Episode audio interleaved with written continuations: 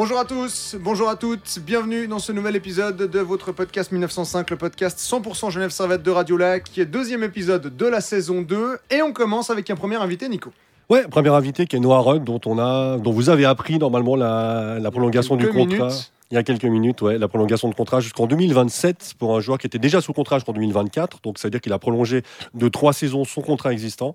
Euh, et puis bah, on va pouvoir discuter avec lui de, de la raison de sa prolongation anticipée et de plein d'autres choses. Est-ce qu'il a eu des contacts avec la NHL Comment se passe sa relation avec les coachs? Bref, on vous dit, on, laisse, on vous dit tout dans cet épisode. On est parti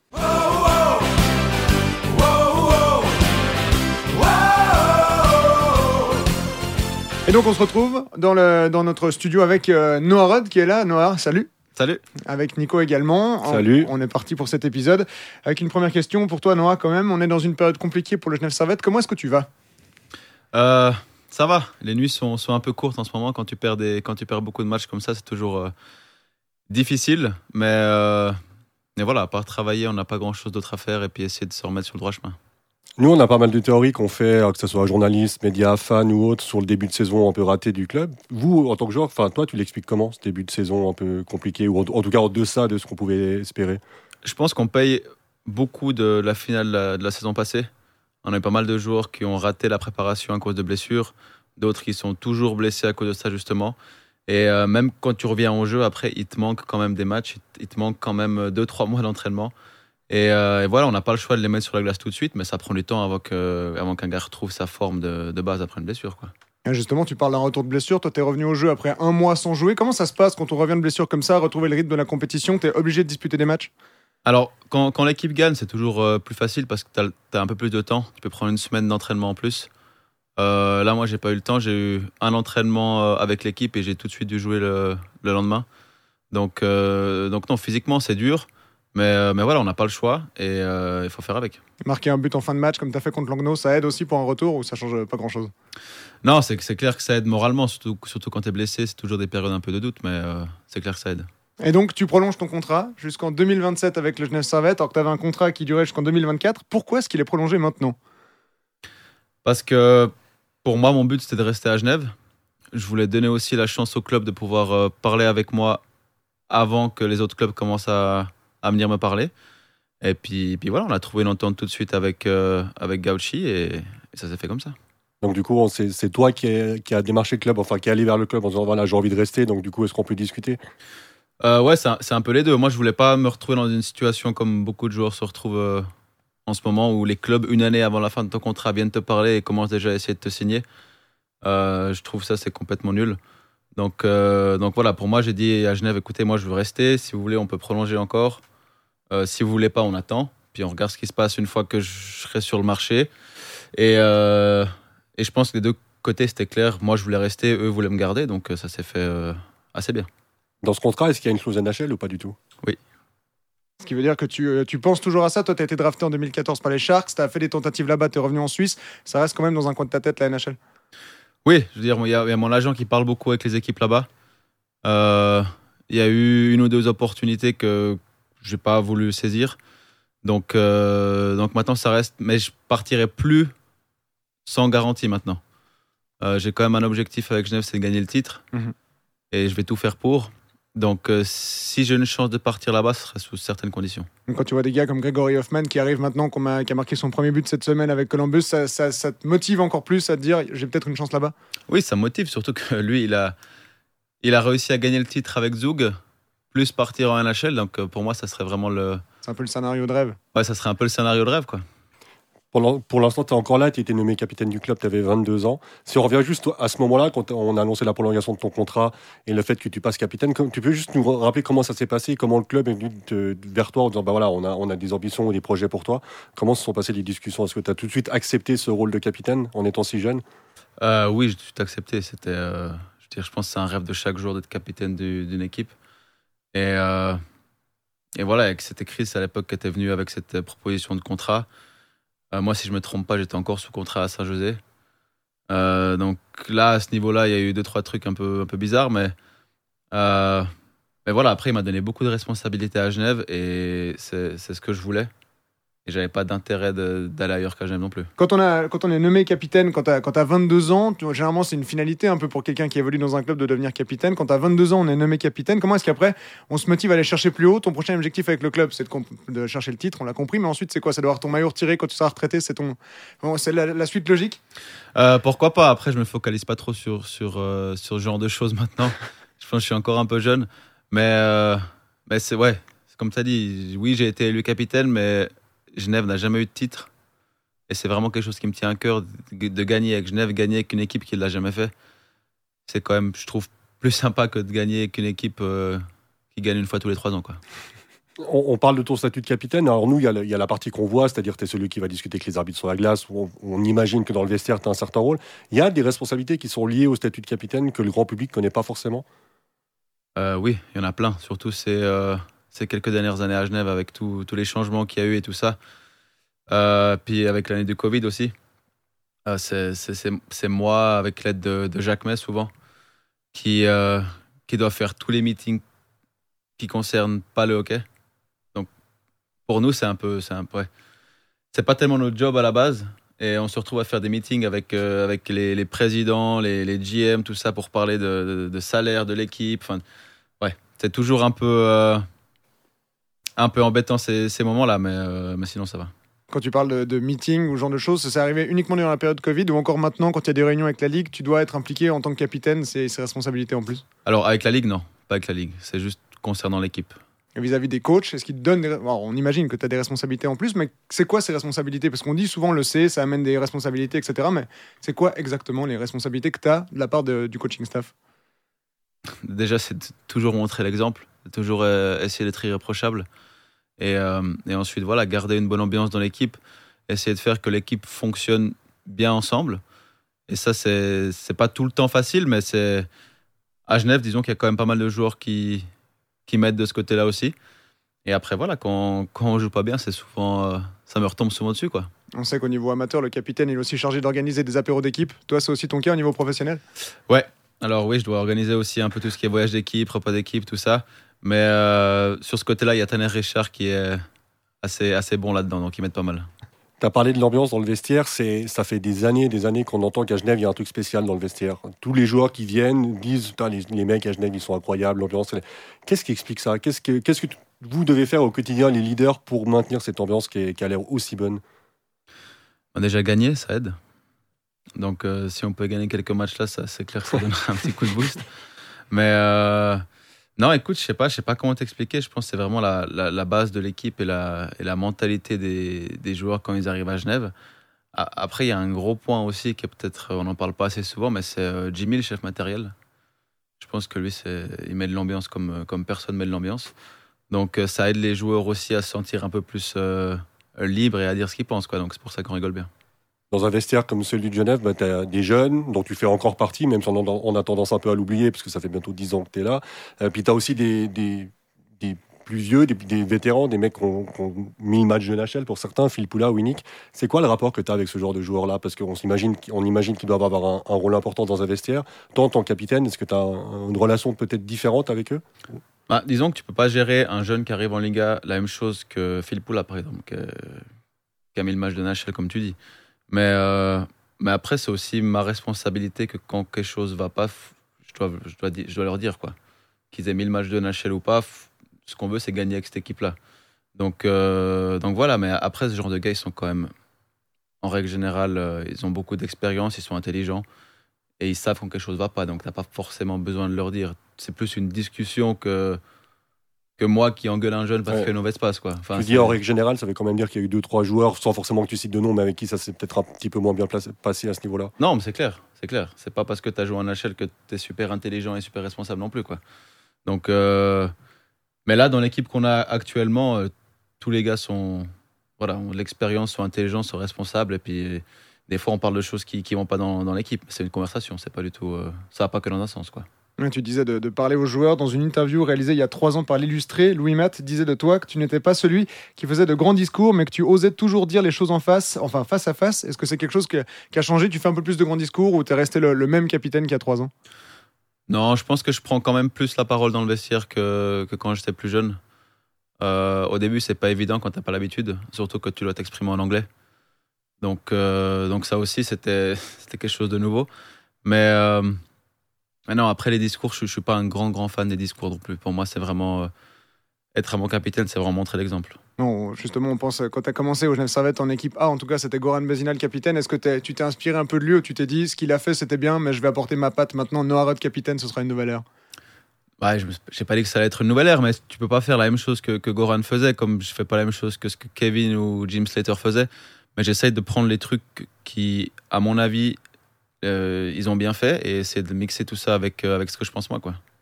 On parle de ton importance dans le vestiaire. On a aussi remarqué ton importance sur la glace. Si on reprend la, la fameuse scène de la série de playoff contre Fribourg l'année passée, où tout le monde a dit et tout le monde a constaté que ton retour avait fait basculer la série. Comment t'expliques ça? Comment t'expliques que ton retour à toi sur la glace puisse donner une nouvelle énergie à, à- à l'entier de l'équipe? Parce que je pense que je suis un joueur qui amène beaucoup d'énergie sur la glace. Et, euh, et voilà, c'est pour ça aussi que, je- que, que j'ai- prolongé mon contrat avec Genève. C'est que quand on perd, ça m'affecte pas juste pendant le match. Ça, m'affecte à la maison, ça m'affecte pendant la nuit. Euh, je, me, je peux demander à Jeff aujourd'hui, j'étais de mauvaise humeur toute la matinée. Euh, c'est vraiment quelque chose qui me tient à cœur et je pense que les gars, ils ressentent ça. Ils voient que, que voilà, quand, quand, quand je joue, j'ai envie de gagner. Puis c'est comme j'ai dit avant, un, un bon capitaine pour moi, il montre l'exemple et sur la glace, ça donne aussi envie aux autres joueurs de suivre. Et du coup, tu, le vis comment le fait que de savoir que tu es attendu comme étant un peu le sauveur C'est une fierté, c'est une pression c'est comment, comment tu, le, tu, vis avec ça? Non, c'est toujours plaisant quand les médias disent des, des bonnes choses sur toi, mais, mais voilà, ça, le hockey, c'est un sport d'équipe et puis c'est pas moi qui vais faire changer toute une saison. Alors peut-être sur un match, tu peux t'en sortir comme ça, mais je veux dire, il y a énormément de qualité dans l'équipe, même si je suis pas là. Et ça, faut que les gens le sachent aussi. quoi. C'est c'est- c'est vraiment les 20 gars chaque soir qui doivent faire l'effort. Ça peut pas être juste un gars.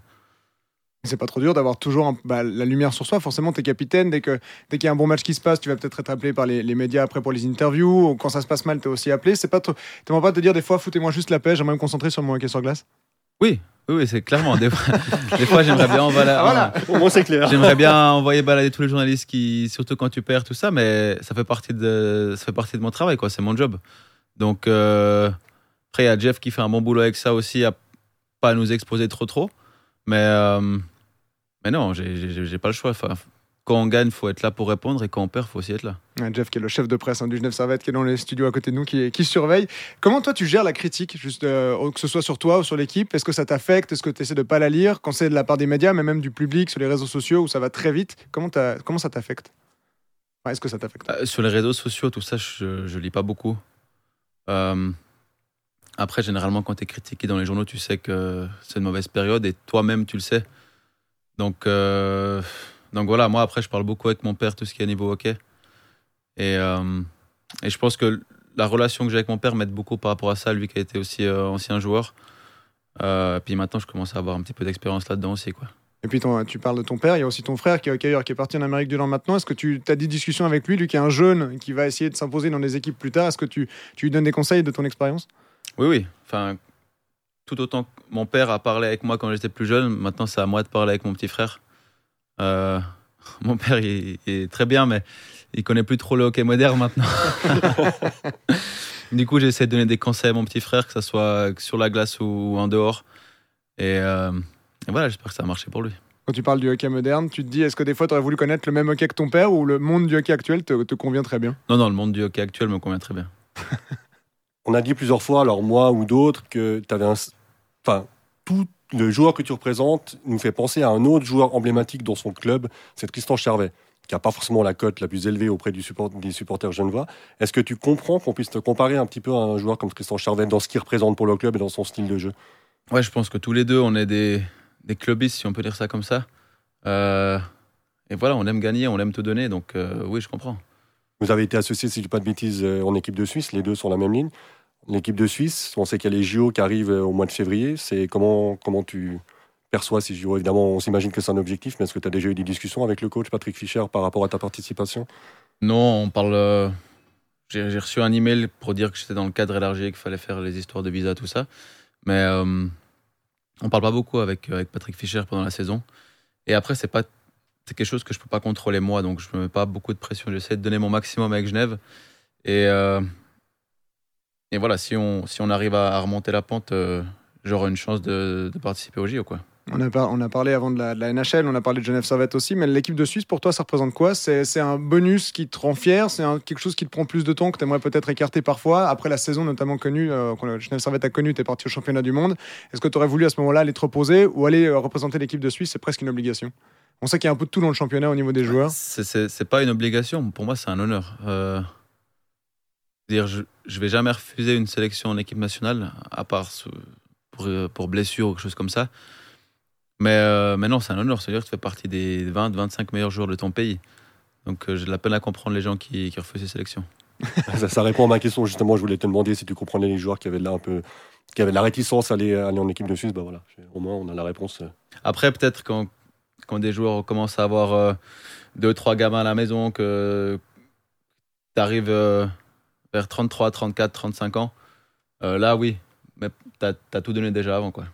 Et euh, si on reprend le, point commun que tu as avec le Genève Servette et, l'équipe de Suisse, c'est une médaille d'argent que tu as gagnée en 2018 avec la Suisse et cette année avec le Genève Servette. Moi, je t'ai interviewé juste après la défaite en finale contre Zug. On sentait la frustration et tu l'as dit avant que tu étais de mauvaise humeur, même après une défaite contre Berne. Mais avec un peu de recul, ces médailles d'argent, c'est quoi? C'est quelque chose dont tu es fier et tu, te rends compte du travail fourni ou est-ce que c'est une frustration de disant j'aurais bien voulu aller chercher quand même cette, cette médaille d'or?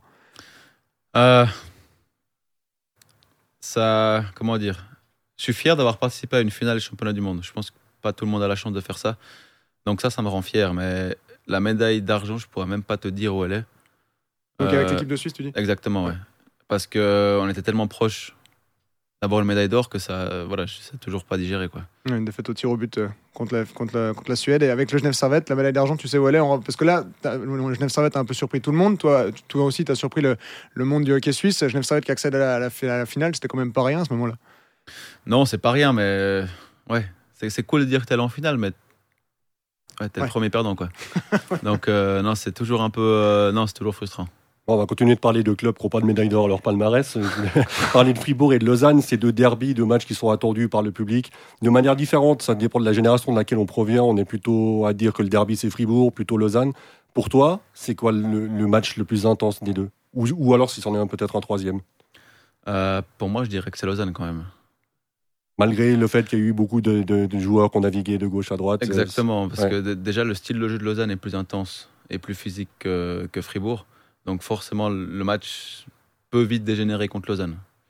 Donc euh, pour moi, je dirais Lausanne. On enregistre cet épisode quand même la, veille du derby, euh, du 30e derby du lac de Genève apparemment. Sur, donc on est le mercredi 27 octobre. Ouais, et le, on parle de derby, le retour du public pour toi, qui est un joueur qui fonctionne beaucoup à l'émotion, quand même qui apporte de l'émotion sur la glace, ça change beaucoup la donne entre la saison passée et cette année? Oui, ça change, ça change énormément. Je veux dire, la saison passée, au début de saison, je me disais. Des fois, il y avait match et je me disais, mais je rentre sur la glace pour un entraînement ou pour un match euh, Et c'était vraiment. Ouais, il a fallu un temps d'adaptation, c'était vraiment bizarre. Et là, de rentrer sur la glace et même à l'extérieur, de se faire rien que de se faire siffler, c'est un feeling qu'on avait un peu oublié, donc ça fait ça fait plaisir quoi. la, série de players contre Fribourg, elle était restée très calme euh, au niveau des émotions. Il n'y a pas eu de grosse charge, il n'y a pas eu de, à part la tienne quand tu es revenu sur la glace, mais qui était correcte. Tu penses qu'avec le public dans les gradins, notamment à Fribourg, ça aurait pu dégénérer un peu beaucoup plus que ce que ça a été le cas Oui, ça dégénère plus quand il y a des, quand spectateurs. À la moindre à la moindre petite poussette, ça, ça crie, ça te, ça te donne de l'énergie, ça te chauffe. Donc non, non, c'est clair que ça aurait pu et puis j'ai parlé de charges, tu as été plusieurs fois sanctionné par le passé pour des charges qui ont été jugées illicites. C'est un travail que tu as fait sur toi-même pour que ça arrive plus ou, finalement tu dis bon bah, je continue à jouer comme je joue d'habitude et puis euh, on verra bien ce qui se passe? Non, tu peux.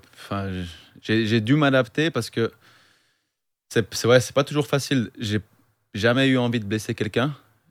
Chaque fois que j'ai fait une charge qui était euh, jugée, euh, où j'ai pris des suspensions, tout ça, c'était vraiment parce que je voulais gagner. Et donc euh, maintenant, des fois, je dois essayer un peu à contrôler mes émotions. Quitte à même mettre moins d'émotions dans le match, j'ai plus trop le choix, quoi, parce que à un moment, j'ai été dans le viseur euh, quelques années de suite, là, et non, j'ai dû calmer mon jeu physique, ça c'est clair. Il y a six ans, on avait fait une interview de toi sur le site 1905 à l'époque, je ne sais pas si tu te rappelles, on t'avait posé une question, si tu avais le droit de donner cinq charges correctes, mais quand même appuyées à des joueurs du championnat, qui ce seraient les cinq joueurs à qui tu, tu mettrais Actuellement, une charge Actuellement? On parle bien de charge correcte. Hein, ouais, pas de, euh, pas, de blessure. Pas de blessure ou quoi que ce soit, ouais. Ouais, je pense que je donnerais à mes potes. Sympa les potes. Mais les potes de ton équipe ou des adversaires Non, non, non, des adversaires, des, des, gars de l'équipe suisse, genre une petite Apraplan, une petite Achervet. Il euh, y a qui encore Une petite Amir Muller. Euh, ouais. Ouais, et qui encore? À l'époque, pour ceux qui n'avaient pas lu l'interview, tu nous avais cité Motet, Bikoff, Vic, Birbaum et Peterson. Ouais. Maintenant, Ah c'est ouais. maintenant, c'est ses potes. Maintenant, c'est ses potes. Pour ça, petite, euh, petit souvenir. Non, si, si, elle- si elle est correcte. Oui, ouais, d'accord, ouais, bien sûr, c'est le principe. on- Ouais, on- ouais, on- mais non, on- non, ouais, pas- surtout pas là pour souhaiter les blessures de Non. joueurs. Euh, on t'a aussi découvert euh, ces dernières saisons des talents de buteur qui étaient peut-être pas forcément visibles ou en tout cas pas à ce point-là les- lors de tes premières saisons. Un Noah Roth qui met plus de 20 buts là, sur une saison, c'est alors une saison où t'es pas blessé pendant quelques matchs évidemment, c'est c'est quelque chose que tu vis, c'est un objectif que tu t'es donné? Oui, c'est clair. Euh, c'est- c'est c'est une des qualités que je dois amener à l'équipe si on va avoir du succès aussi. Donc, euh, j'ai beaucoup travaillé là-dessus. Euh, par le passé, j'ai pas toujours été mis en position où je vais mettre des goals non plus. Et Chris m'a énormément appris le jeu défensif, le jeu physique, tout ça, et c'était quelque chose qu'il a, bien fait de faire. Euh, c'était comme on dit, un peu, t'a- t'apprends les bases, et après, une fois que tu as les bases, tu peux regarder pour autre chose. Donc ça, c'est ce qu'il a fait, et je suis très content de l'avoir fait. Et, et maintenant, je suis au stade de, de ma carrière où voilà, faut que j'apporte aussi offensivement. Et on travaille tous les jours avec ça, euh, avec euh, Yann Cadieux. Et donc, pour l'instant, ça se passe bien. Quand tu parles de ton quand tu regardes ton parcours en, en tant qu'accueilleur, est-ce qu'il y a des choses que tu modifierais ou est-ce que tu es, très fier du parcours que tu fais maintenant? Euh, non, pour l'instant, je, suis- je suis très fier. Alors, bien sûr, je pourrais modifier les trucs, que ça soit encore mieux et tout, mais je veux dire, j'ai j'ai pas, j'ai pas à me plaindre pour l'instant de, de mon parcours. Pas de regret. Pas de regret non plus. Tu joues et tu te retrouves justement maintenant à jouer avec Winnick et Phil Poula. On a un peu parlé de la relation dans le vestiaire, mais sur la glace, c'est est-ce que ça, ça- tu, tu te forces à être encore meilleur pour réussir à être euh, pour jouer avec eux C'est des gars qui ont 2000 matchs de NHL cumulés. Est-ce que c'est quelque chose auquel tu penses quand tu es sur la glace ou tu, tu, tu fais comme d'habitude? Non, non, pas du tout. Vénic et Phil Poula, je les considère comme, euh, comme mes potes, pas comme des gars qui ont mis le match de NHL, quoi. Enfin, C'est pas parce qu'ils ont le rôle d'étranger. On sait que du côté des médias et du public, il y a une grosse attente envers eux. Toi, c'est tes potes, comme tu dis. quoi. non, non. Ouais, ouais, exactement. Il y a quelques années, tu avais aussi déclaré que Patrick Aymon, quand c'était ton coach en junior, il t'avait mis euh, une fois une secouée qui t'avait fait du bien. Euh, déjà, vu, ta réaction, tu as l'air de t'en rappeler. Ça veut dire que tu n'as peut-être pas toujours été aussi travailleur que, ce que tu es maintenant, c'est juste? Non, non, non, parce que travailleur, je, suis depuis tout petit.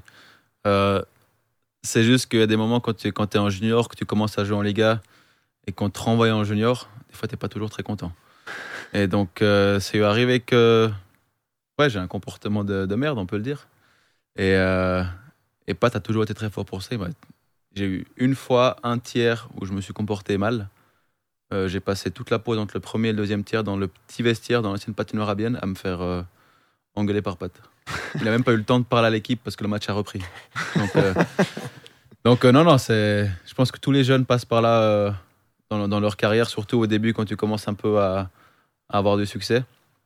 Mais euh, ça fait toujours du bien de se faire remettre les pieds sur terre. Et justement, quelle relation tu as maintenant avec Pat Aymon Tu l'as connu en junior, tu l'as dit. Maintenant, il est l'entraîneur de l'équipe principale dont tu es le capitaine. Quelle est la relation entre vous deux? Est-ce que vous êtes, euh, je vais pas dire potes, mais est-ce que c'est une relation qui va au-delà du joueur-coach Non, j'ai une bonne relation avec Pat. Après, c'est- différent que des autres années parce que c'est c'est mon coach.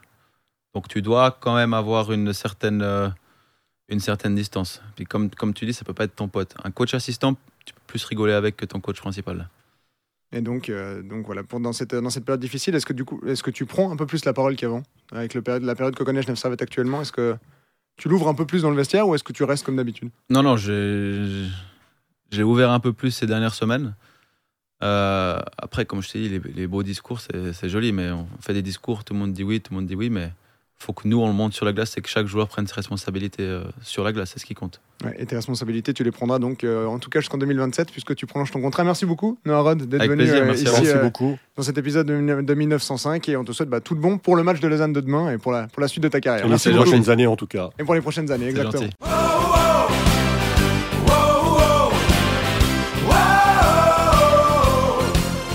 Voilà pour cette, euh, cet entretien avec Noah Rod. On ne on l'entend pas beaucoup dans les médias, ça fait plaisir de l'entendre. Bah, c'est vrai qu'en fait, on n'a pas beaucoup trouvé d'interviews précédentes de lui. On a cité celle de 1905, une ou deux fois où tu l'avais eu toi l'interview, mais il y en a très peu finalement. Et là, on a passé une petite demi-heure avec lui. C'était. euh, J'espère que vous avez trouvé ça aussi intéressant que nous. Oui, en tout cas, si ça vous a plu, n'hésitez pas à partager cet épisode. Je vous rappelle que 1905, le podcast 100% Genève Servette de Radiolac, est disponible sur toutes les plateformes de streaming ainsi que sur radiolac.ch. Merci beaucoup, Nico. On se retrouve la semaine prochaine. Avec grand plaisir. Et pour ceux qui nous écoutent avant le match contre Lausanne, eh bien on se retrouve dans quelques minutes Dans quelques au commentaire du match. Lausanne. À tout à l'heure et merci à toutes et à tous de nous avoir suivis. Bonne soirée.